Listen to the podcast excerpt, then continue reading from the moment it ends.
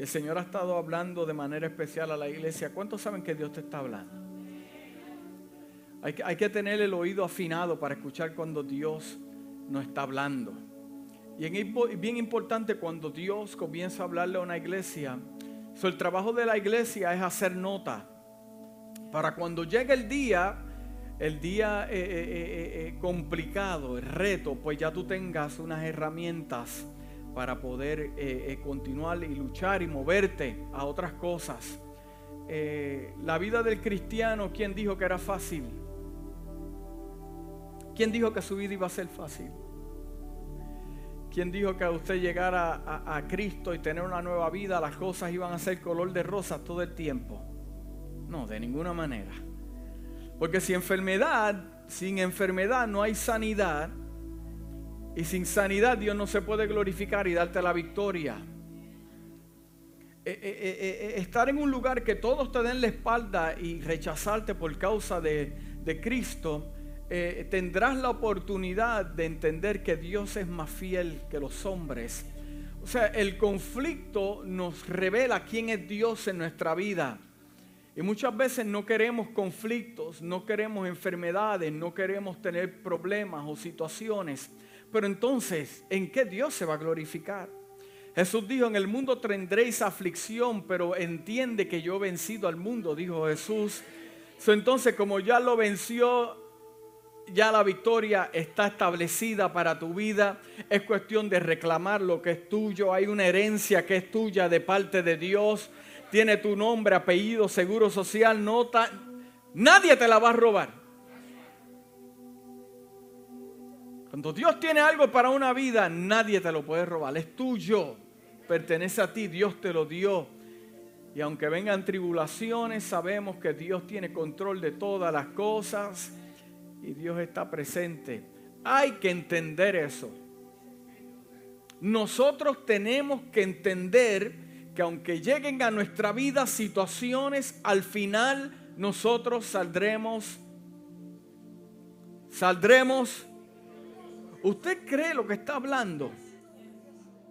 ¿Usted verdaderamente cree que al final de, de la situación usted se va a mantener de pie? ¿Cuántos dicen amén? Prepárate que esta semana te van a probar. Ahí es cuando los amenes comienzan a disminuir. Pero si yo necesito...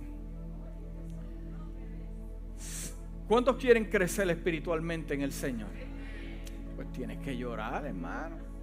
Usted no lloró cuando nació la primera vez que salió del vientre de su madre. De la misma manera, cuando usted tenga situaciones, usted, eh, eh, eh, ¿cómo vamos a crecer si no vemos la mano poderosa de Dios en nuestra vida? Como dicen en inglés, em, embrace the situation. No es lo mismo hablarlo que experimentarlo, ¿verdad que sí? Pastor, pero ¿qué? Para usted es fácil qué? Bueno, yo soy 6, 10, 10 y si como mucha sal soy 10 y medio, pero si como bien soy 10. Yo doy mis zapatos para...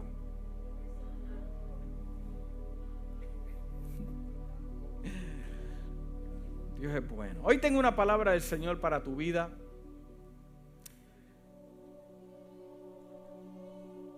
Y vamos a continuar con, con el tema de la oración, porque la oración es muy importante. Eh,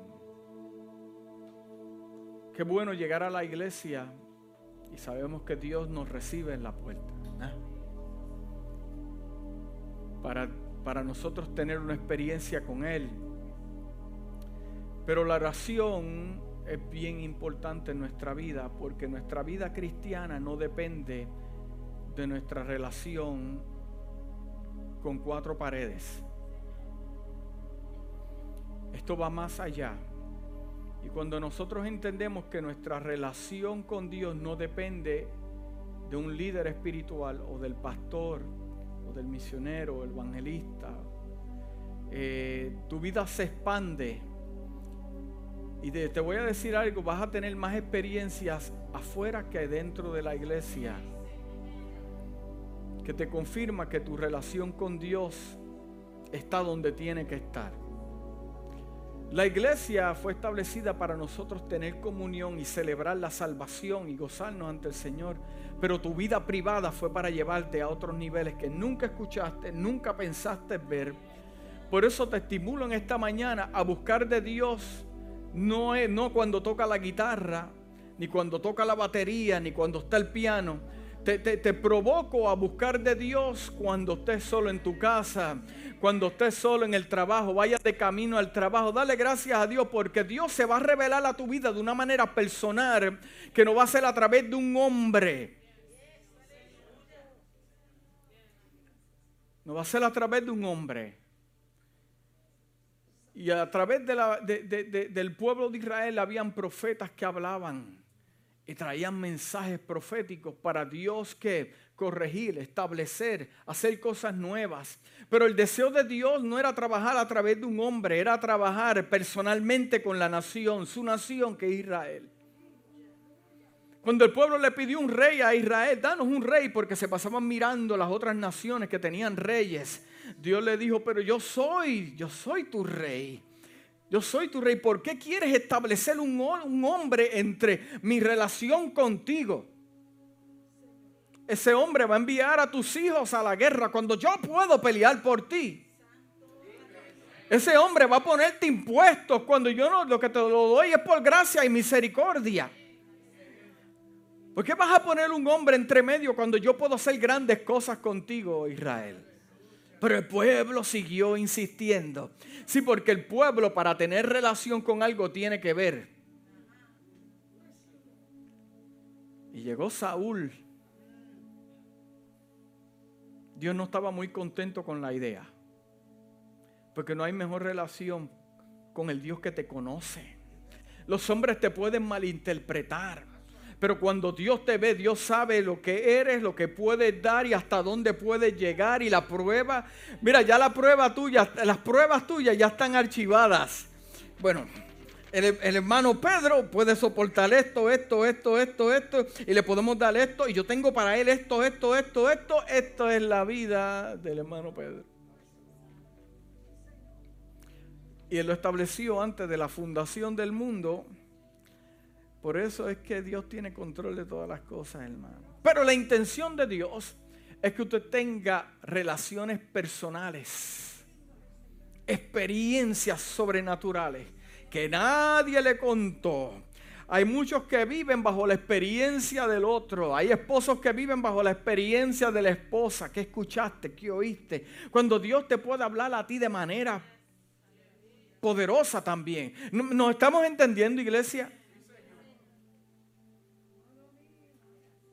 Padre, yo te doy gracias por tu palabra. Sabemos que nos vas a hablar de manera especial.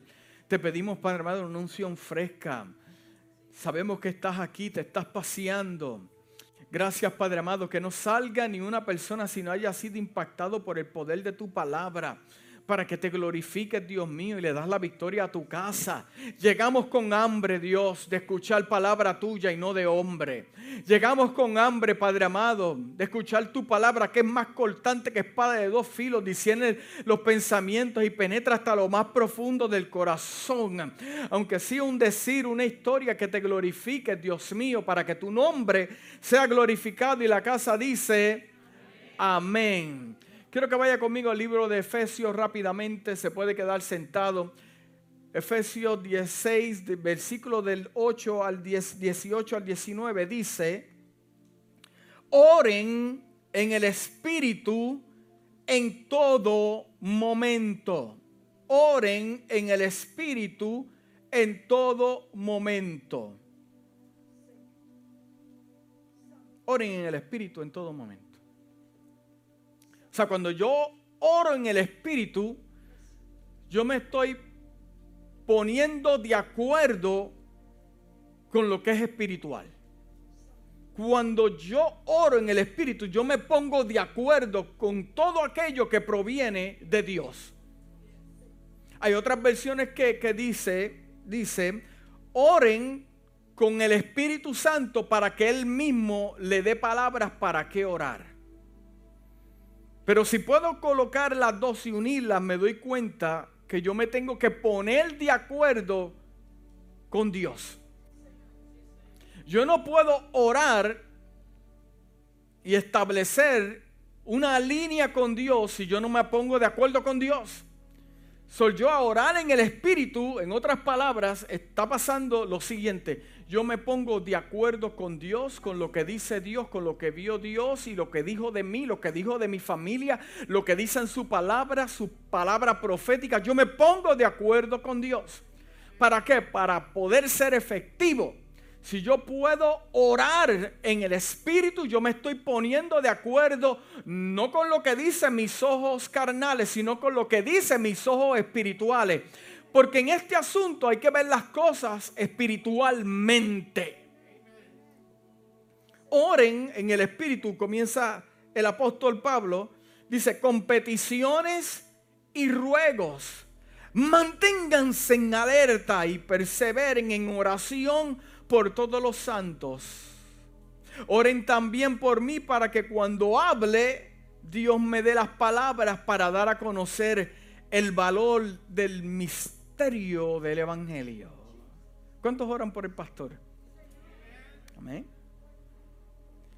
Pero lo mismo dice en la versión de Message Bible, traducida al español, dice lo siguiente, esté preparado te enfrentas a mucho más de lo que puedes manejar por tu cuenta.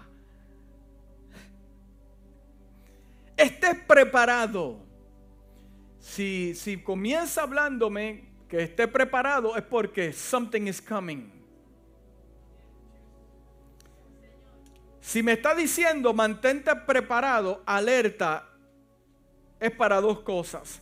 Reconocer cuando viene el ataque del enemigo y reconocer cuando Dios me abra una puerta o una oportunidad para que yo no pierda ese tiempo. Porque por falta de comunión con Dios, muchas veces Dios se revela en nuestra vida y perdemos el tiempo, la ventana o la puerta que se abre de parte de Dios. entonces, en esta versión me gusta porque dice, esté preparado. Te enfrentas a mucho más de lo que puedes manejar por tu cuenta. Eh, tengo una pregunta para algunos en este lugar. La pregunta es la siguiente. ¿Ya te cansaste de pelear por tu cuenta? ¿O todavía quieres esperar un poquito más para que llegues y entiendas que la lucha que tienes en tu casa no la vas a poder pelear por tu cuenta? ¿Ya te cansaste o quieres pelear un poquito más con el Espíritu de Dios? ¿Me está entendiendo? Te enfrentas a mucho más de lo que puedes manejar por tu cuenta. Toma toda la ayuda que puedas conseguir, todas las almas que Dios te ha entregado, para cuando todo haya terminado, excepto los gritos, porque hay gritos de victoria y gritos de tristeza, pero cuando me habla esto, me habla de gritos de victoria, todavía estarás de pie la verdad, la justicia, la paz, la fe y la salvación son más que palabras. Aprenda a aplicarlos. Lo necesitará durante toda su vida. La palabra de Dios es un arma indispensable. Wow, me gusta cómo le explica esta versión. De la misma manera, la oración es esencial en esta guerra en curso, guerra en curso. Usted sabe que usted está en medio de una guerra. Usted sabe que usted está en medio de una guerra, están peleando para que usted no reciba lo que Dios habló de usted. Están peleando para que usted se enferme. Están peleando para que usted se quede en su casa y no venga a la iglesia. Están peleando para que usted no reciba esa promoción de su trabajo. Usted está en medio de una guerra que están peleando en contra suya para que usted no tenga avance se quede estancado, se quede ciego, se quede sordo, no pueda ver lo que Dios tiene, no pueda escuchar lo que Dios tiene para su vida, las directrices que Dios te está hablando para tu familia. Hay una guerra, usted está en medio de un conflicto, pero no lo sabe, que están acabando con su sentir, le están quitando las fuerzas. Y usted dice, ¿por qué me siento? tan cansado es que mientras usted dormía, su espíritu estaba batallando guerras que usted no sabía. Aleluya, habían ángeles peleando a su favor y el Espíritu de Dios dándote descanso, pero estás en medio de una batalla que muchas veces llegas al trabajo y dices todo estaba bien y de momento se levantó esto, todo estaba bien y llegué aquí a mi casa y se levantó esto, iba de camino en el vehículo y de momento tuvo un accidente. Las cosas no pasan por casualidad en el Señor. Alguien te quiere detener, te quiere quitar el gozo. Estás en de una batalla, una batalla espiritual para que no recibas lo que Dios habló de tu vida una batalla para destruirte el matrimonio, una batalla para enfermarte de los nervios, depresiva. Eso es lo que quiere el enemigo para tu vida. Hmm. Estás en una guerra en curso. Dice, ore fuerte y largo. Ore por sus hermanos y hermanas. Mantén tus ojos abiertos, mantén el ánimo de los demás para que nadie se quede atrás o se retire. Y no olvides orar por mí. Esta es la versión, wow, qué bonita, ¿verdad? Para que yo sepa qué decir y tenga el coraje de decirlo en el momento adecuado. Tenga el coraje. Hay cosas que se tienen que decir con coraje, pero en el momento adecuado. contando el misterio a todos, el mensaje que yo, predicador, preso que soy, soy responsable de difundir. Usted sabe que esta palabra se está escribiendo de una cárcel.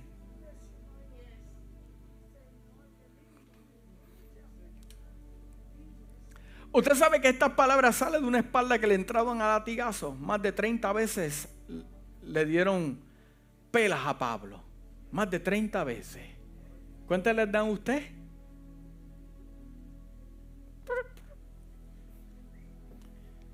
Y de una cárcel él está escribiendo estas palabras diciéndole a los hermanos que aunque yo estoy preso, te puedo hablar estas palabras que dan testimonio. Para que tú que estás allá afuera, el día que tengas conflictos, entiendas que bajo la oración es donde único puedes triunfar. Porque yo quiero que usted entienda que la oración no, no, no necesita ni tiene subtítulos. La oración no, no necesita subtítulos. ¿Ha visto usted una, una, película en inglés con los subtítulos abajo? Usted mira arriba y mira abajo, no sabe. Yo me mareo, yo no sé ni qué. Pero a mi esposa le gustan los subtítulos, a mí no. Y uno ve y, lee, wow, y mira arriba y no le ve la facción a la gente a la cara y uno termino mareado después Pero la oración necesita subtítulos. No hay reemplazo para la oración. Escúcheme bien. Yo te quiero hablar de cinco razones por lo cual necesitamos orar. Cinco razones, te las voy a dar, por lo cual necesitas orar. No hay reemplazo en la oración. La asistencia a la iglesia, la adoración, el cántico, el trabajar para la iglesia, el dar, nunca pueden reemplazar tu momento de oración. No, que yo trabajo para la iglesia, que yo vengo a la iglesia, que yo doy mis diezmos y yo doy mis ofrendas. Amén. Esa es parte de tu, de tu culto. Pero, pero, pero nada de esas cosas puede reemplazar la oración. Usted sabe que cuando llegan los servicios los domingos, yo no vengo a orar. Yo en mi casa. Yo vengo aquí a adorar al Señor. A glorificar el nombre del Señor. Amén. Como cuando, cuando vienen a orar, eh, leen la Biblia. Yo no vine a leer la Biblia. Yo vine a orar. La palabra de Dios yo la leo en mi casa y la estudio en mi casa. Pero cuando yo vengo a la iglesia, yo vengo a orar. ¿Me permite enseñarle en esta mañana? Y estas cosas, ministerios, posiciones, eh, eh, eh, nuestro servicio no pueden sustituir nuestra oración. Mm, está mirándome raro. Hay cosas que Dios nos quiere dar. Escúchame bien, hay cosas que Dios te quiere dar. Hay cosas que usted tiene que pelear. Escuche bien, escúchame bien. Que no pueden ser cantadas, no pueden ser alabadas, ni elaboradas o predicadas. Son cosas que se van a realizar bajo la oración. Hay tiempo para todo, dijo el gran Salomón. Tiempo para plantar, tiempo para sembrar, tiempo para cosechar, tiempo para la lluvia. Hay tiempo para qué? Para cantar, adorar a Dios. Pero hay tiempo que hay que arrodillarse a orar simplemente porque es como yo voy a pelear mis batallas. Pastor, entiende que la adoración, adoración hay poder. Amén lo creo y es parte de eso. Pero hay cosas que solo se van a desatar. Jesús cuando se enfrentó a un endemoniado y los discípulos no lo pudieron echar fuera al demonio, él dijo, hay géneros que no salen si no es con ayuno y qué. No le dijo, alaba ahora, alaba. Levanta tus manos. No, hay momentos, ahora hay momentos, hay momentos para qué? Para correr y momentos para detenerte. El momento de la oración es para pelear batallas y se van a desatar grandes cosas en tu vida. La oración es la llave al cielo. Diga, la llave al cielo. Y la fe puede abrir esa puerta. Los grandes avivamientos son por la oración en una iglesia. Una iglesia que no ora es una iglesia que se estanca. Una iglesia que no ora es una iglesia que Dios no le da responsabilidad porque no hay relación. Una iglesia que no ora es una oración, una iglesia que se sigue en el mismo ciclo y pasan los años. Yo me niego a tener una iglesia que no tiene comunicación con Dios.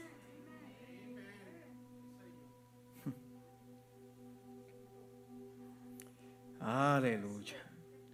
Si observa en los últimos días de la historia de Pentecostés, encontrarás que la oración es un factor clave en los poderosos eventos que tuvieron durante sus días. Qué visita tan poderosa que fueron testigos de una promesa, una palabra profética de parte del Mesías. Pero llegó ese día, que ya usted sabe cuál es, sus iglesias estaban qué? Orando. Su iglesia estaba orando.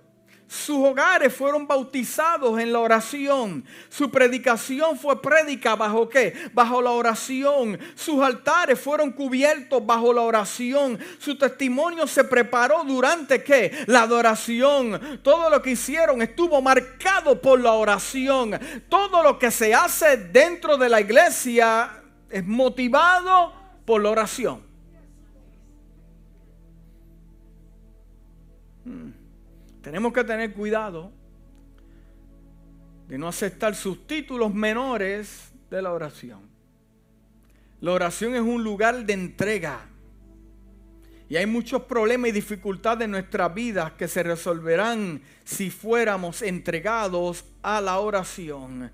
Eh, eh, pastores, que este hijo mío, este esposo, esta esposa no cambia, estás orando por él. No, ¿qué le dice? Criticándolo, criticando. No, órale a Dios. Dios puede hacer mucho cuando nos dedicamos a orar por cosas que realmente importan en la vida.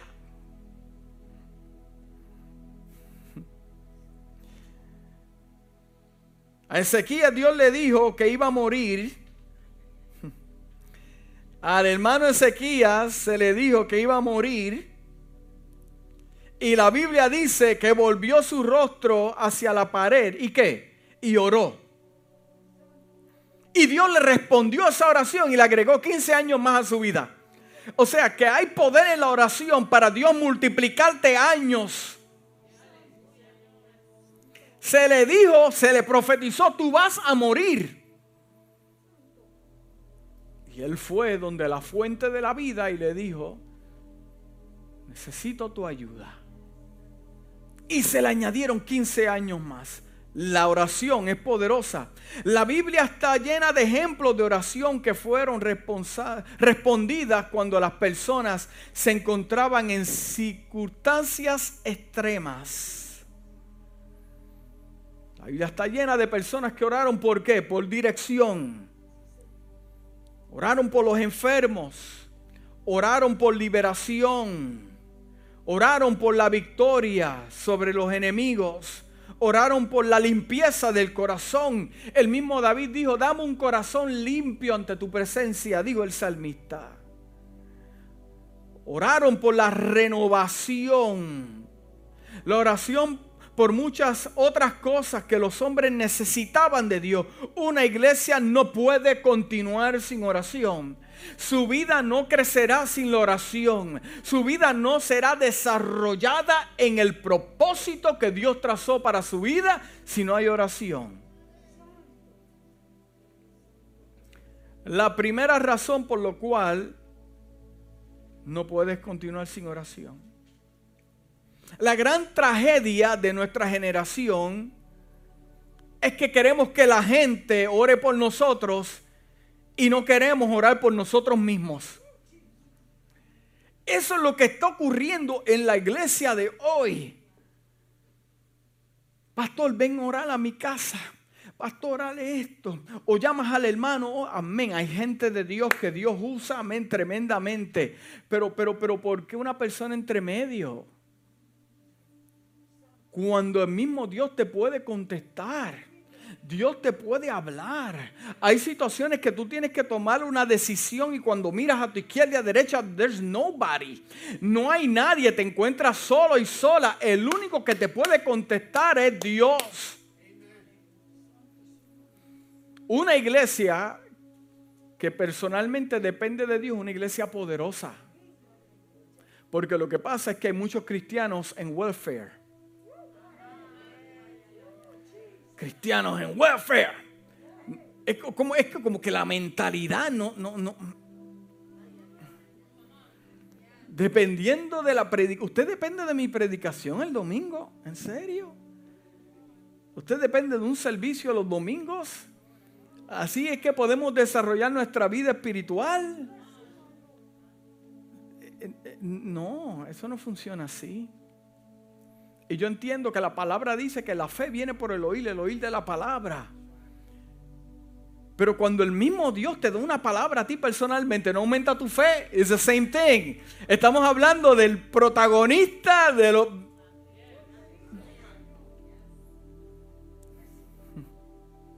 Aleluya. Creemos que la oración es una varita mágica. ¿Cuántos llevan años orando por algo? ¿Cuántos llevan años orando por lo mismo? Tengo la solución para tu vida.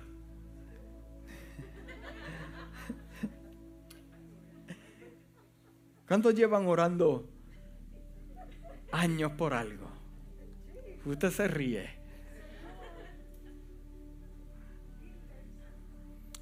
La primera pregunta que te voy a decir es,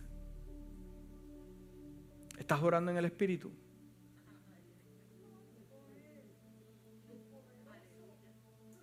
Yeah, let that sink in for a moment. Estás orando en el Espíritu. Te pusiste de acuerdo con lo que Dios quiere. Sí, porque eh, hay oraciones que no van a ser contestadas porque estás pidiendo una cosa que no viene para tu vida. So, cuando yo oro en el Espíritu, yo me comunico con Dios y me pongo de acuerdo con Él, con su voluntad. Es que no es que no puede haber una vida de oración bastante saludable si yo no me he entregado al Señor. Porque cuando yo no me he entregado al Señor, lo que siempre voy a ver es una queja y voy a hablar la queja. Pero cuando tengo la capacidad de orar en el Espíritu y estoy en el propósito de Dios, ahí se cumple la palabra que dice, todo lo que le pidas al Padre en mi nombre será dado. Pero está hablando Jesús de una relación con el hombre. ¿Para qué le estás pidiendo algo a Dios que Él no se va a glorificar? Cuando la intención de Dios es glorificarse en tu vida. Porque le estás pidiendo algo que no viene para ti, no fue diseñado para ti, no va a llegar, no llevas orando años por algo. Cambia la oración, ponte de acuerdo con Dios para que entonces puedan comunicarse. Hay algo poderoso cuando tú estás en la voluntad de Dios.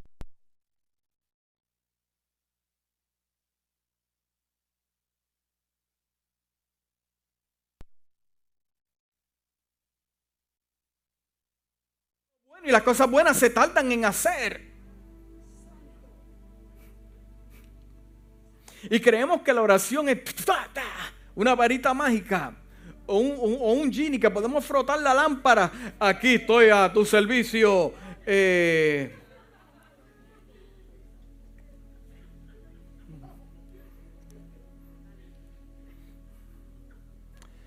Sin embargo, la oración es mucho más importante que solo ser un consuelo para usted cuando se encuentra en una prueba, en un momento difícil de presión.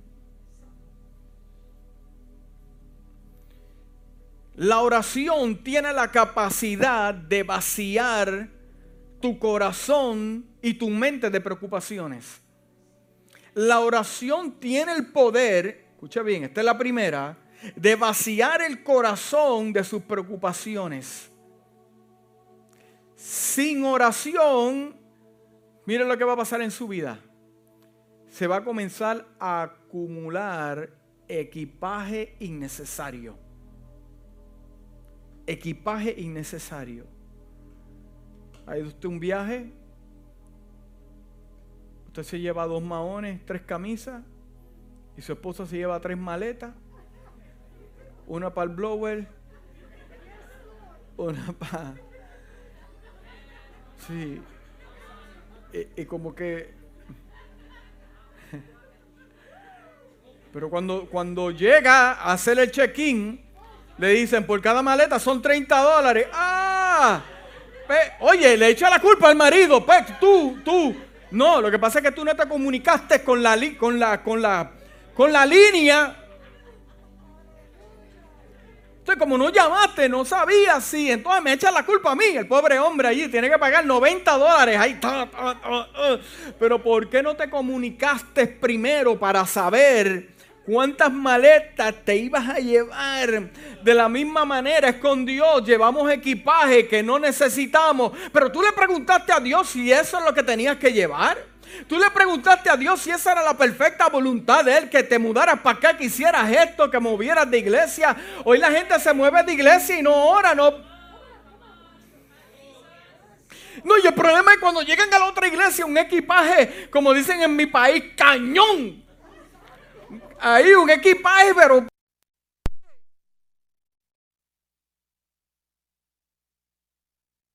Y entiende el apóstol Pablo que dice, mire, esto es una carrera. Entre más light estés, mejor. Equipaje, mire que está a tu lado. Cuidado con el equipaje.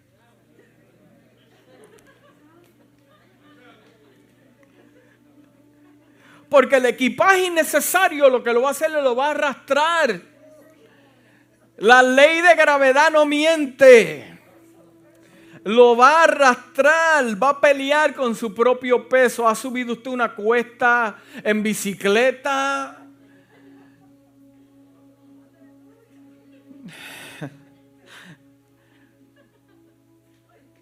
Mire, primera de Pedro capítulo 5 versículo 6 al 7 dice, humillaos pues bajo la poderosa mano de Dios para que Él os exalte cuando fuere tiempo.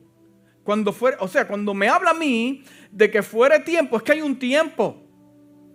Pero mientras tanto yo me humillo bajo la poderosa mano del Señor. Escuche bien, vamos a llegar a algún lugar con esto.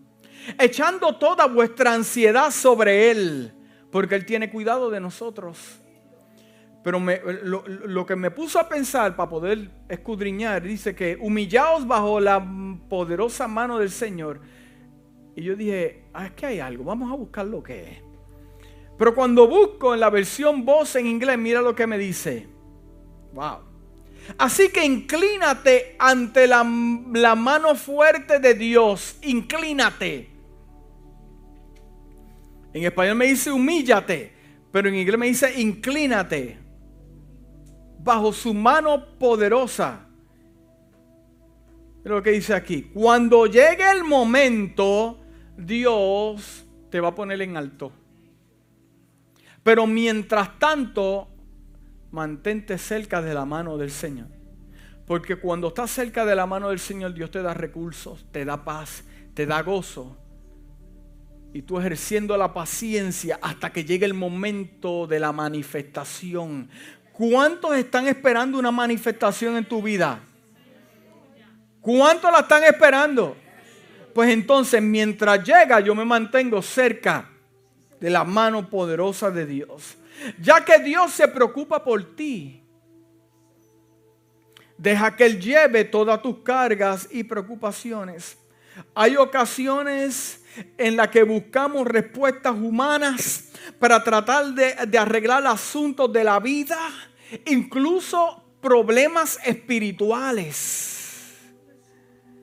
Bienaventurados los limpios de corazón, porque ellos verán a Dios. Esto es lo que pide el sermón de la montaña.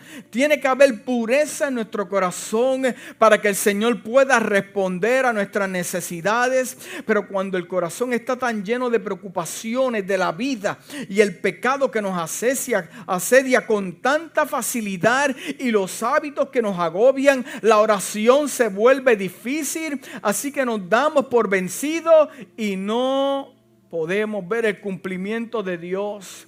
En lugar de eso, llamamos a la gente y le enviamos mensajes por Facebook Messenger para ver qué tienen que decirnos. O hay un profeta predicando allá en la calle tal, en la iglesia tal, y se llena la iglesia. Hmm.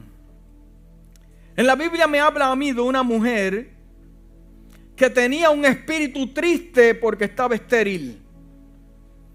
La Biblia a mí me habla de una mujer que tenía un espíritu triste, su alma estaba agobiada porque estaba esperando algo. ¿Tu espíritu se ha agobiado cuando estás esperando algo? El mío sí. Y no hay peor cosa que estar agobiado, porque cuando estás agobiado no produces. Cuando tu espíritu está agobiado, tu espíritu está triste, no produces. Te conviertes estéril espiritual. Por más que quieras dar, no tienes. Unas veces son cosas que uno piensa, porque las veces que Dios me ha usado a mí, lo ha usado más usted cuando usted está pasando por momentos bien duros, ¿verdad que sí? Dice, ¿cómo yo puedo hablar de sanidad cuando yo estoy enfermo? Cuando yo puedo hablar de paz cuando yo mismo tengo una situación en mi casa, en mi trabajo. Pero yo entiendo que, que somos instrumentos de Dios. Pero Dios nos puede usar, pero yo estoy diseñado para multiplicarme. Usted está diseñado para multiplicarse. Y en los momentos que usted está deprimido y deprimida, no puede, no puede dar a luz, luz cosas nuevas. Su espíritu está que no puede ni respirar. Usted se concentra más en el problema que la solución. En la Biblia hubo un profeta que le pasó esto, se llama Elías. Después de una gran victoria, ese hombre escuchaba de Dios eh, eh, y se metió en una cueva porque Jezabel lo amenazó que a mañana a la misma hora le iba a cortar la cabeza. El hombre se deprimió, Dios lo usaba poderoso, pero entró en una esterilidad en ese momento que no podía. Se fue a una cueva y ahí Dios lo encontró y Dios se le manifestó de diferentes maneras, pero la, última fue en el silbido apacible, en lo suave. ¿Por qué? Porque Dios entendía que la tormenta que había dentro de la cabeza del profeta no iba a poder discernir dónde estaba Dios. Por eso es que Dios se lo mostró en diferentes maneras. Y Dios le dijo, parece que estoy ahí, pero no estoy. Porque para poder escuchar bien a Dios hay que calmar la tormenta de nuestra mente, nuestro corazón. Y la Biblia me habla de una mujer que estaba triste porque estaba estéril. No, no, no producía su esterilidad. La, le envió a un lugar de oración donde comenzó a lamentarse ante el Señor.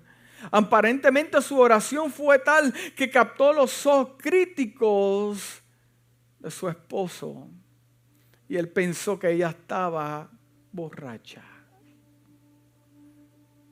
Habrá momentos en que vacías tu corazón ante Dios y los que te rodean pueden pensar que estás loco o loca. ¿Todavía estás pidiendo por eso? ¿Todavía estás reclamando el ministerio que Dios te habló? ¿Todavía estás reclamando tu sanidad? ¿Todavía estás reclamando tu liberación? ¿Todavía estás reclamando perder ese vicio que tanto te ata? Todavía y el enemigo te susurra al oído y te dice, todavía tú estás orando por ese hombre o esa mujer. Todavía tú no te cansas, no es para ti. Pero Dios te dice en esta mañana lo que has pedido viene en camino, es cuestión de tiempo. Hmm. Pero este tipo de oraciones que quedan este tipo de oraciones que no le importa lo que la gente dice, usted sigue orando por lo mismo, son lo que dan a luz a profetas. Y Ana dio a luz a un profeta llamado Samuel. Estéril, pero cuando dio a luz, dio la crema de la crema, lo que salía por la boca de ese hombre. Dice la palabra que ninguna de sus profecías cayeron en tierra seca, todas se cumplieron. Dios lo usaba para, para poner reyes y quitar reyes. ¡Wow! ¡Qué autoridad tenía ese hombre! Pero ¿dónde salió él? ¿De dónde salió? ¿De dónde salió? De una mujer de oración que a pesar que estaba estéril no se puso de acuerdo con su esterilidad, le creyó a Dios. Ahora yo te, digo en esta mañana, no te pongas de acuerdo con lo que estás viendo a tu alrededor, ni con tu enfermedad, ni con lo que tienes o lo que no tienes. Ponte de acuerdo con lo que Dios dijo que ibas a lograr, ibas a alcanzar. Y es cuestión de tiempo. Serás sano y sana de tu esterilidad en esta mañana en el nombre de Jesús.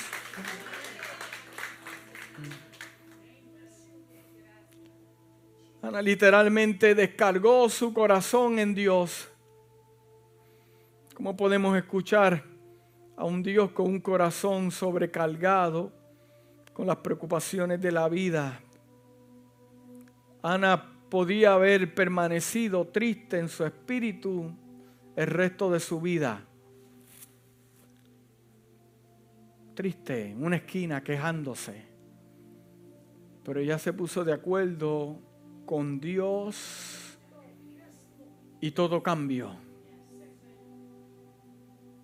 Muchas la vieron estéril, muchas la vieron que no producía, otras daban a luz y ella la veía.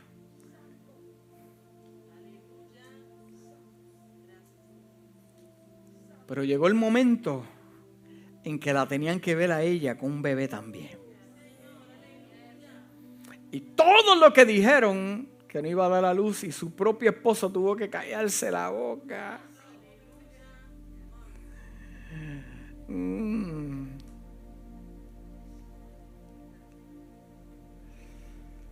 Muchas de nuestras oraciones que no van a la par con la voluntad de Dios, muchas de nuestras oraciones que no van a la par con la voluntad de Dios, ni con el molde que Dios ha establecido serán cumplidas porque vienen de, nuestro propio molde y de nuestra voluntad y de nuestros intereses. Una, una vez yo me encuentro con situaciones que yo pienso en eh, la vida de otros o en situaciones en la iglesia, que, que dentro de mi corazón lo único que yo puedo pensar es, si oraran, no, no, no hubiera este problema. hay cosas que se resuelven cuando usted lee la Biblia y recibe conocimiento. Dice, wow. Pero hay cosas que usted va a aprender cuando esté orando. Porque una persona que ora tiene dirección. Una persona que ora sabe qué hacer. Una persona que ora, mire, usted sabe, le cree a Dios. Una persona que ora tiene la capacidad de ver cosas sobrenaturales. Y muchos de los problemas de, mire, si la iglesia orara como se supone que orare, vamos a ver cosas, mire, yo ni le voy a decir. Porque eso está diseñado para eso. Eso es lo que el enemigo quiere que usted haga con su oración. Que usted ore por su propio deseo, su propia eh, eh, modelo y convertir la lista de usted de oración que nada más dice yo hoy, yo mañana y yo... El, la oración es cuando comienzas a comprender los atributos de Dios y buscas esas cosas, su justicia, su amor, su conocimiento, sabiduría, veracidad, santidad, son solo algunos de los atributos de Dios que pueden agregar a tu fe en oración. Porque yo tengo que entender que no hay nada que esté más allá del alcance del toque de Dios. Segundo punto, la oración reconoce que la respuesta está más allá de su capacidad humana. La oración te ayudará a comprender que no puedes arreglar todo y que, no eres la suma del total de todo lo que ocurre en el mundo. La oración te ayuda a ver el panorama general, mostrándote cuán pequeño eres en el plan y propósito de Dios, pero a los niveles de altura que Dios te puede llevar. En el momento que inclinas tu rodilla, tus cabezas, es reconociendo que necesitas a Dios. La oración hará que tu corazón sea humilde y nos enseñará a depender más de Dios y menos de los hombres y menos de las capacidades que tengamos. Gente que depende de ellos mismos. El gran boxeador Mohamed Ali fue a coger un, un vuelo de una ciudad a otra y se sentó en su silla. Y, porque tenía nombre, dijo, yo soy, no se puso el cinturón. Y la zafata viene y le dice, por favor, póngase el cinturón. Y Mohamed Ali dijo, Superman no necesita cinturón. Y ella le dijo, pues si tuviera Superman, no estuviera cogiendo un avión, estuviera volando. ¿Usted, usted se da cuenta de lo que estamos hablando? Usted se ríe, pero usted se da cuenta de lo que estamos hablando. Sigue peleando por tu cuenta y no ves nada, porque lo que Dios lo diseñó para que fuera manifiesto por la oración. Cuando dicen amén.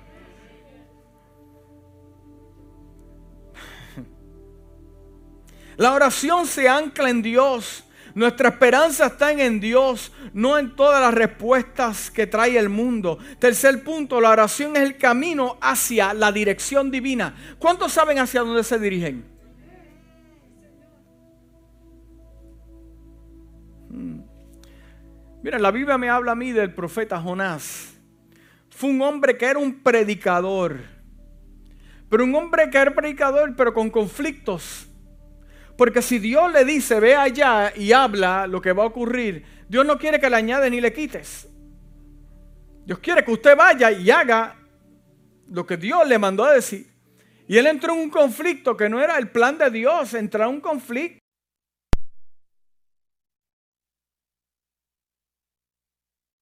Cuando estaba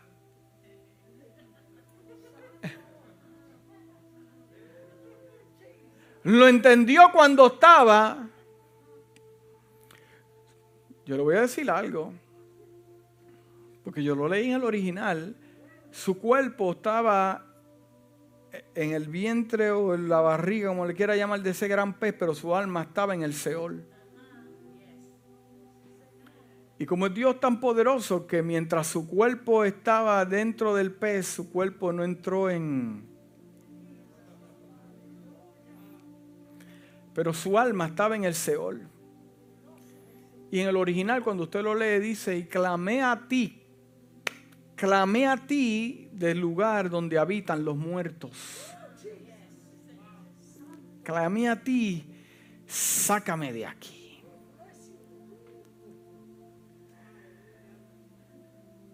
Y la oración tiene tanto poder que Dios le escuchó. Y la palabra dice que el gran lo devolvió y el hombre, imagínese usted en la playa, de momento llega un gran pez mm, y devuelve y sale un hombre. estamos aquí. Yo, yo estaba muerto, lleno de algas. Lleno de algas. Y va, yo voy para Nínive a decirle que si no se arrepienten, Dios va a destruir esto. Pero como ellos adoraban al Dios pez,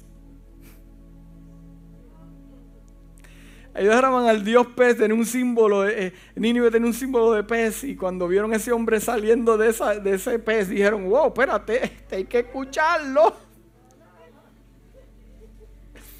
Pero, ¿cómo, cómo, pero, pero se hubiera evitado este tipo de conflictos. ¿Por qué esperamos hasta el día malo para orar? ¿Por qué esperamos en el día malo para orar? Si con la comunicación que Dios te dio es al esto y usted es obediente y lo hace, ¿por qué tanto conflicto? Porque le añadimos y le quitamos a lo que Dios dice. Dios no necesita tu ayuda. Dios no dice, necesita que pongas tu mano. Hmm. Aleluya. Mire, hay de nosotros hay de nosotros si acudimos a personas que no son espirituales. Hay de no, mire, porque ellos mismos no pueden con sus cargas. Entonces van a ayudar a usted con. Hay de nosotros, mire, hay de nosotros si pedimos un consejo a alguien carnal dentro de la iglesia. O en el trabajo, ah, no, después vamos a decimos, oh, yo tengo un amigo que el amigo, ¿qué amigo es usted? Está diciendo eso. Hay de nosotros si nosotros pedimos un consejo que no va alineado con la palabra del Señor. Aleluya. Mira, porque esas personas están más confundidas que usted. ¿Y qué dirección le va a dar a usted? ¿Estamos aquí? Estamos aquí. O sea, eh, eh, eh,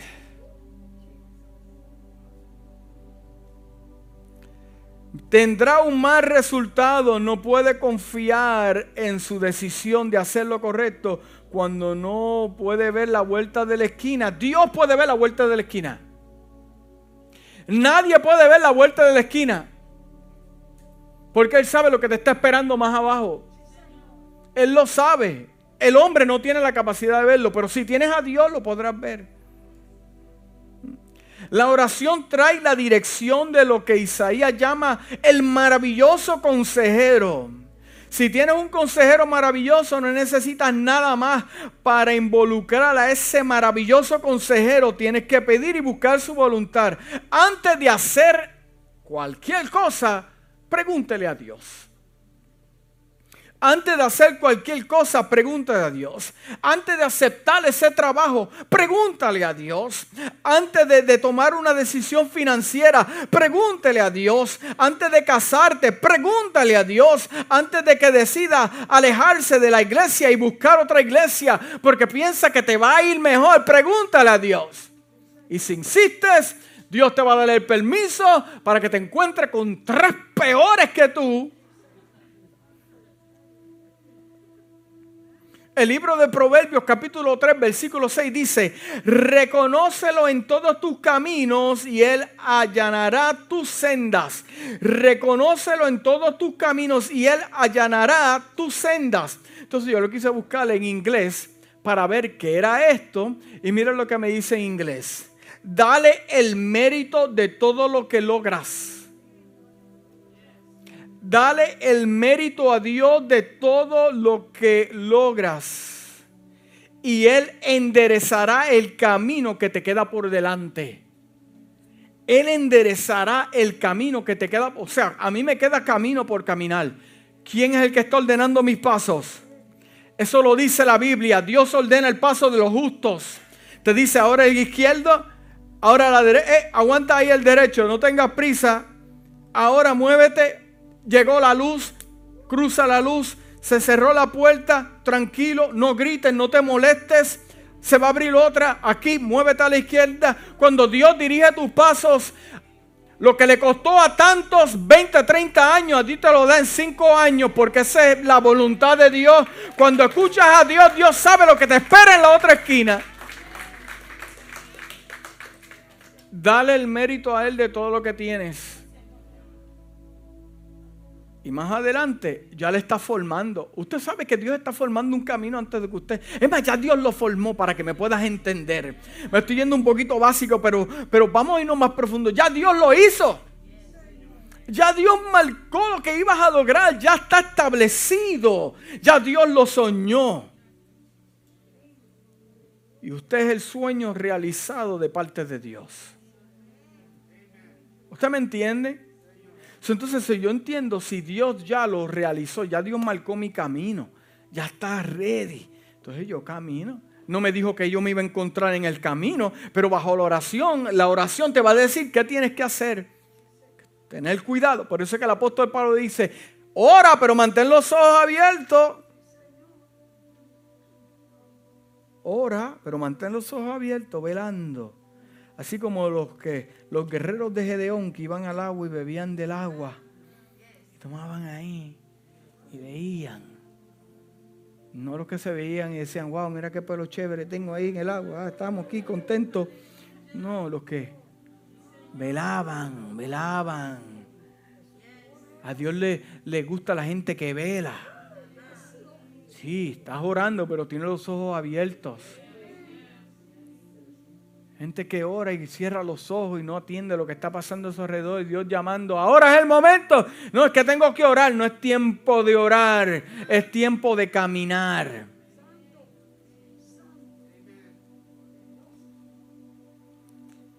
Más, hay tiempo, algunas veces hay tiempo de correr. Correr de la tentación, correr de esa amistad, Sí, correr del peligro. ¿Cómo es eso, pastor? Correr, pero Dios no tiene control. Jesús corrió también, déjate de cosas. Lo iban a matar y él dijo, por aquí. Porque no ha llegado el tiempo, hay cosas que se tienen que cumplir en tu vida, que tienes que huir de lo que te está rodeando. Corre, corre. Hmm. Cuando comiences a reconocer a Dios, él te ayudará. Tienes que incluir a Dios en cada aspecto de tu vida. La cuatro, voy a avanzar, que me está tomando mucho tiempo. La oración fortalece mi relación con Dios. Muchos tienen una relación con la iglesia, con un predicador, con un movimiento, con un grupo. La oración va mucho más de eso. Hace que puedas escuchar la voz de Dios por ti mismo.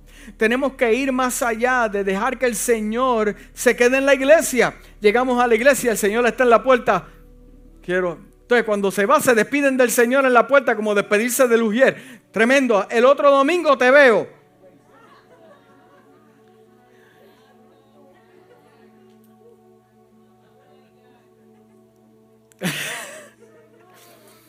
Entran a la iglesia. Jesús, Qué bueno, llegamos a la casa. Mira, yo tengo una clase lista para ti. Yo necesito que me arregle el carro. Yo necesito que me, me cambies a, la esposa, al marido, a los hijos. Yo necesito un aumento, sí, porque estoy cobrando eh, tanto. Pero yo necesito esto, esto, esto, esto. Y el Señor te dice, mi lista, ¿dónde está? Pero tú se la das a él y cuando él te la va a dar a ti, no, es que me tengo que sentar porque después me, no, me da calor, tengo que hacer. Entonces cantas ahora y cuando te vas, eh, eh, eh, tu se te quedó. No, no, tranquilo, pasarle el bill allá a la, hermana tal. Y qué fuerte. O sea que cuando el programa de los ministerios falla, cuando falla el programa, el programa de los ministerios, es más, es más en un servicio, que, el sonido se apague, se vaya a la luz. Que no haya aire. ¿Qué clase de calor hace en esa iglesia? Mejor me voy para aquella que hace un frío increíble. ¿Qué pasa si no hay música ese día? Solo aquellos que han tenido una experiencia con Dios en la semana vienen a celebrar, no vienen a perder tiempo. Pero el que depende de una iglesia que nos alime, que le dé fuerza, son los que comienzan a tribularse, ver la falla de la iglesia. Ay, el guitarrista no toca hoy, yo me voy. Pero en los tiempos míos de juventud yo veía que sacaban aquel guiro desafinado un guiro desafinado. Y aquella guitarra y comenzaba aquella hermana a cantar esos coritos. Oye, lo que se movía era poder de Dios. Ah, pastor, te me estás poniendo. No, no, no, no, no, no, no. No me mezclen las dos cosas porque espiritualidad es un aroma que se deja y comienza Dios, mira, yo vi milagros, yo vi gente bautizada en el Espíritu Santo, yo vi grandes cosas, aunque no había música como la que hay hoy, pero había gente que daba rodillas y Dios lo escuchaba y Dios hablaba. ¿Qué es lo que está ocurriendo con la iglesia de hoy en día? Que no se ven los milagros, los prodigios, cuando hay gente llamada por Dios. Lo que pasa es que adoramos a Dios, pero no tenemos relación con Él.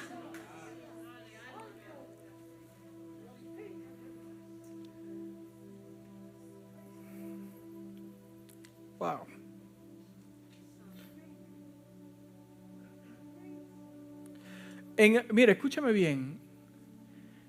En ausencia de una relación con Dios, tenemos que acercarnos a las personas que están cerca de Dios. Entonces no necesitamos estar cerca de Dios. Solo necesitamos que, que oren por nuestras necesidades espirituales y nuestro hombre espiritual se debilita cada vez más y se vuelve más anémico cada día cuando yo dependo de los espirituales. El quinto punto, y ya con esto termino, la oración me transforma. La oración, definición de transformar, es transformación, es la acción y efecto de hacer cambiar de forma algo, alguien o de una cosa a otra. La última razón por la cual no debes de orar es porque tienes la capacidad, escúchame bien, tiene la capacidad de transformarnos. La oración no es para que usted cambie la mente de Dios. Dios no va a cambiar su mentalidad. Dios es soberano. Ya lo que Él estableció para tu vida, eso es lo que hay. Y muchos están en el desierto dando cantazos y dando vueltas. Todo les sale mal, todo se complica. Forman planes, los planes se derrumban. Dice, pero ¿qué pasa? Dios no, Dios no ores para que Dios cambie su mentalidad. La oración no es para que Dios cambie. La oración es para que nosotros cambiemos. ¿Usted me escuchó en esta mañana?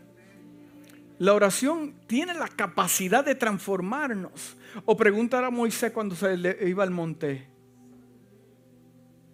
¿Qué le dijo, Señor, déjame verte? Y él le dijo, no, porque mueres. Pero déjame que, que, nada más pudo ver sus espaldas, su rostro cambió, porque cuando Dios se acerca a tu vida, tu rostro tiene que cambiar tu aroma tiene que cambiar. No tienes que hablar ni una sola palabra y ya tú hueles a espíritu. Es más, tú no hablas ningún lugar ah, de nada y llega a los lugares y la gente sabe de que tienes sustancia de Dios. Eso es lo que hace la oración cuando te acercas a Dios, todo cambia. Ay, pastor, estoy así, este, chaval, eh, eh, no, no estás orando, mi hermano, no estás orando. Tienes problemas con asistir a una iglesia, tienes problemas con darle a Dios lo que se merece. Ora para que tú veas lo que Dios te va a decir. ¿Usted se ha preguntado eso? Si usted tiene problemas con algo, pregúntele a Dios para que usted vea lo que le va, le va a contestar lo mismo que dice en su palabra. Él no va a cambiar. Él. Yo no oro para, para, para, para, para cambiar la voluntad de Dios. No, Señor, tú me llamaste a esto, pero yo creo que esto es mejor para mi vida. Ain't gonna happen. It's not supposed to happen. No pierdas tu tiempo. El libro de Malaquías, capítulo 6, versículo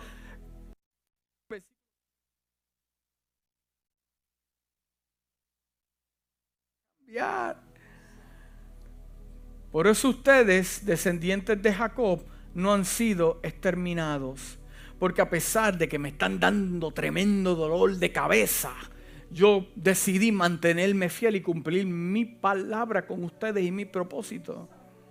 El Salmo 90, versículo 2 dice, antes de que nacieran los montes y que formase la tierra y el mundo desde la eternidad hasta la eternidad, tú eres Dios, dijo el salmista. Antes que nacieran los montes, antes que usted pudiera ver lo hermoso de este mundo, ya él era Dios. Antes que usted hubiera nacido, ya él era Dios. Él no va a cambiar. Si Dios cambiara, eso significa, eh, significa que Él no es perfecto, pero como Dios no cambia, Él es perfecto. Y como Él es perfecto, Él tiene el plan perfecto. ¿Por qué? Porque como la oración tiene la capacidad de cambiarme, diga cambiarme. ¿Cuántos necesitan un cambio? Yo necesito que Dios me transforme más. Amén. La oración tiene la capacidad de cambiar mi actitud. La oración tiene la capacidad de cambiar mi actitud. La oración cambia mi perspectiva de ver las cosas. La oración cambia mis circunstancias. La oración cambia mi filosofía sobre la vida. La oración trae santidad de Dios a mi vida. La oración me da favor de Dios. La oración cambia a las personas con las que trabajo y la atmósfera en mi hogar también. Puedes entrar en tu lugar secreto de oración y pueden comenzar a suceder todo tipo de cambios. En segunda de Crónicas, capítulo 7, versículo 14 dice, si mi pueblo que es llamado por mi nombre, ¿quién te llamó Dios? ¿Quién te escogió Dios? ¿Quién te santificó Dios? ¿Quién te regeneró Dios? Si mi pueblo, lo está llamando mi pueblo, que es mío, pertenece a mí, que es llamado por mi nombre, salió de la boca de Dios tu nombre y tu apellido. Dice Dios, se humilla y orare, es mío, pero necesita orar. Yo lo llamé pero necesitan humillarse, son míos, los amo con todo mi corazón, son propiedad mía, viven en el hueco de mi mano, pero Dios dice de esa manera, si se humillare y ora y busca mi rostro y se vuelve de sus malos caminos, entonces oiré del cielo y perdonaré su pecado y sanaré tu tierra. Yo necesito que Dios sane mi tierra. Usted necesita que Dios le dé expansión sane su tierra, su terreno, su vida, todo su corazón. ¿Cómo se logra esto? Si me humillo, si me humillo, porque al humillarme yo le estoy diciendo a Dios, yo suelto el control, tú toma control. Es que no pueden haber oraciones contestadas si yo tengo el control. Porque al humillarme yo le estoy diciendo a Dios, este eres todo tú. Entonces, entonces después, el fruto de tu humillación y tu oración es que Dios va a escuchar.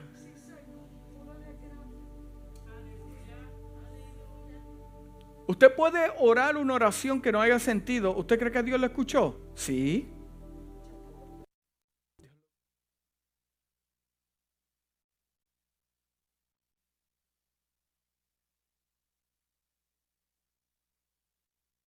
Me habla a mí aquí el autor, no me está hablando simplemente de escuchar.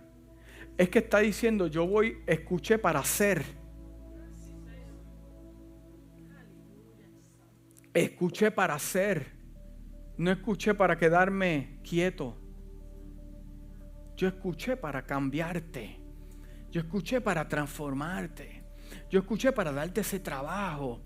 Yo escuché para darte esa casa me eres fiel y yo te voy a poner en alto. A su tiempo, como dijo Pablo, a su tiempo Dios te va a exaltar.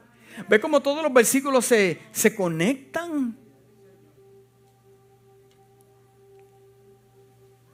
Ya con esto termino. El hermano Saulo de Tarso era un criminal, mataba a los cristianos y iba de camino a una misión. Y el capítulo 9 de los Hechos me habla de que se cayó de su caballo, vio una luz poderosa. Y Jesús le habló y le dijo, Saulo, ¿por qué me persigues?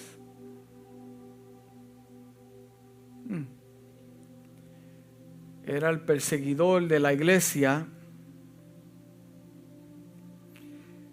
Pero mientras esto está ocurriendo, Dios le habló a Ananías y le dijo que fuera a orar por Saulo de Tarso. Le habló a Ananías y le dije, vete, ora por Saulo. Yo orar por Saulo, y me va a matar. Me va a matar, ese hombre me, me va a matar. Pero qué comunicación tenía Dios con Ananías. Le dice, vete, ora por él. Porque yo voy a hacer un milagro poderoso. El hombre fue y para hacerte la historia larga, corta, le pegó las manos y oró por él. Ahora, el criminal de cristianos se convierte en un gran apóstol de Dios. Ahora el criminal ora. Ahora el criminal escucha de parte de Dios. Ahora, ahora este criminal lo van a perseguir por amor al Evangelio. Pero mientras está orando pudo soportar más de treinta y pico de pelas. Como Esteban cuando iba, estaba siendo apredeado. Estaba Saulo ahí. Él miraba al cielo y vio a Dios sentado. Pudo soportar esto en su espíritu porque son gente que oran gente que se separan y viven para Dios. Hmm. Inclina tu rostro.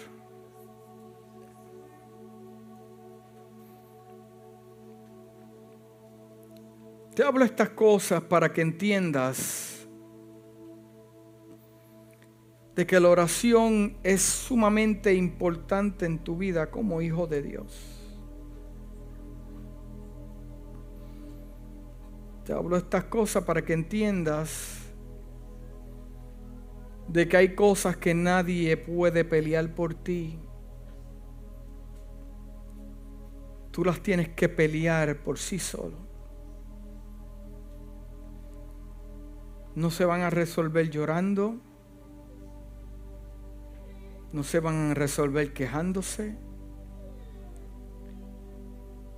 Hay cosas que Dios está tratando con tu vida en, lo interior y hay cosas que no entiendes. Pero Dios te trajo aquí en esta mañana para decirte, saca tiempo conmigo que yo te las voy a explicar. Cambios que están ocurriendo en tu vida. Cosas que están apareciendo que que hasta tú mismo te sorprendes. Pero Dios te trajo en esta mañana para decirte, saca tiempo conmigo para que veas lo que te quiero mostrar. Te he dicho estas cosas en esta mañana para que entiendas que tú no estás solo en tus batallas que es esencial una vida de oración y comunicarse con Dios. Porque solo en el Espíritu podrás soportar diferentes situaciones. La transformación de este mundo que ya el reloj profético de Dios se está moviendo más ligero. Pero fortalece, iglesia, tu vida en la oración. Iglesia, fortalecete en el Señor.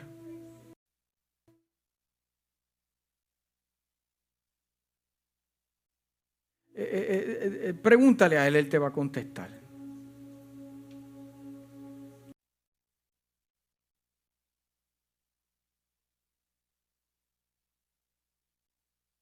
Tú hablaste a mi vida, Dios.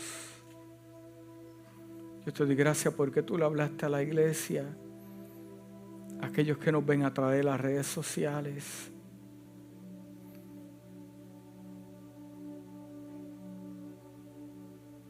Yo te pido por aquellos que oraban y hoy ya no oran.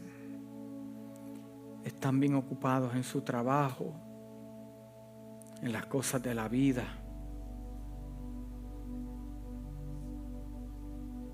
Tú nos extrañas comunicación contigo. La cita que teníamos contigo la extrañas. Dios te dice en esta mañana, extraño el tiempo que sacabas conmigo, a solas conmigo. Ves cómo estabas más fortalecido. Yo te pido, Dios mío, por aquellos que han dejado su vida de oración. Yo te pido, Dios mío, que tú le des un espíritu de oración a esta casa. Que seamos una iglesia que ora.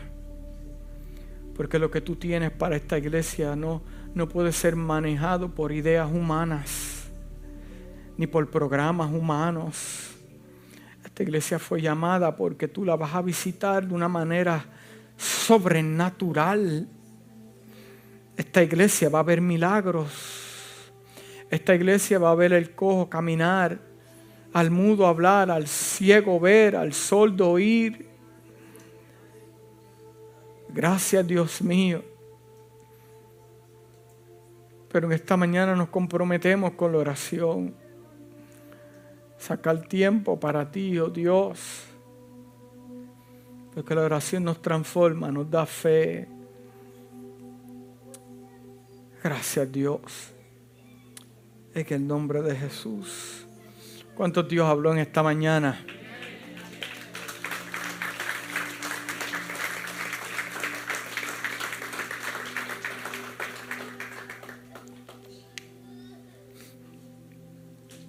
Dios te habló.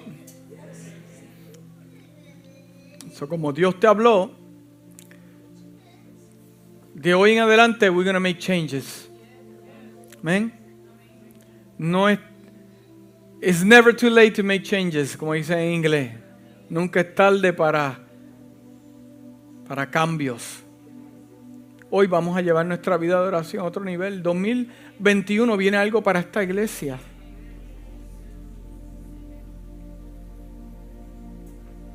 El número 5 es un número bien importante. Mana Gloria nos habló, ya creo que ella sabe, pero yo lo estaba viendo de una manera. Cumplimos cinco años.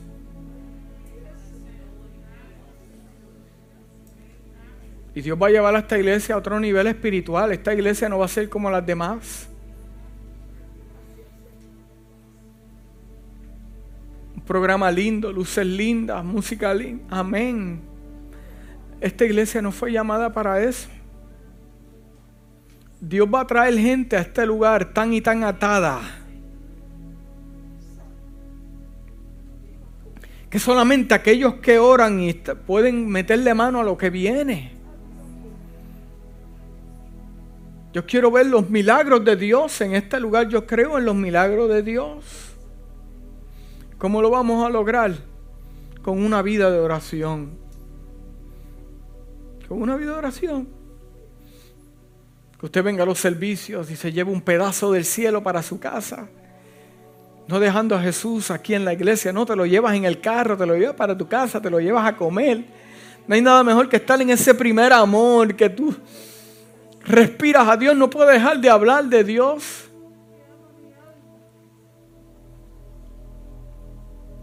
Esta iglesia va a ver cosas que nunca pensó que iba a ver.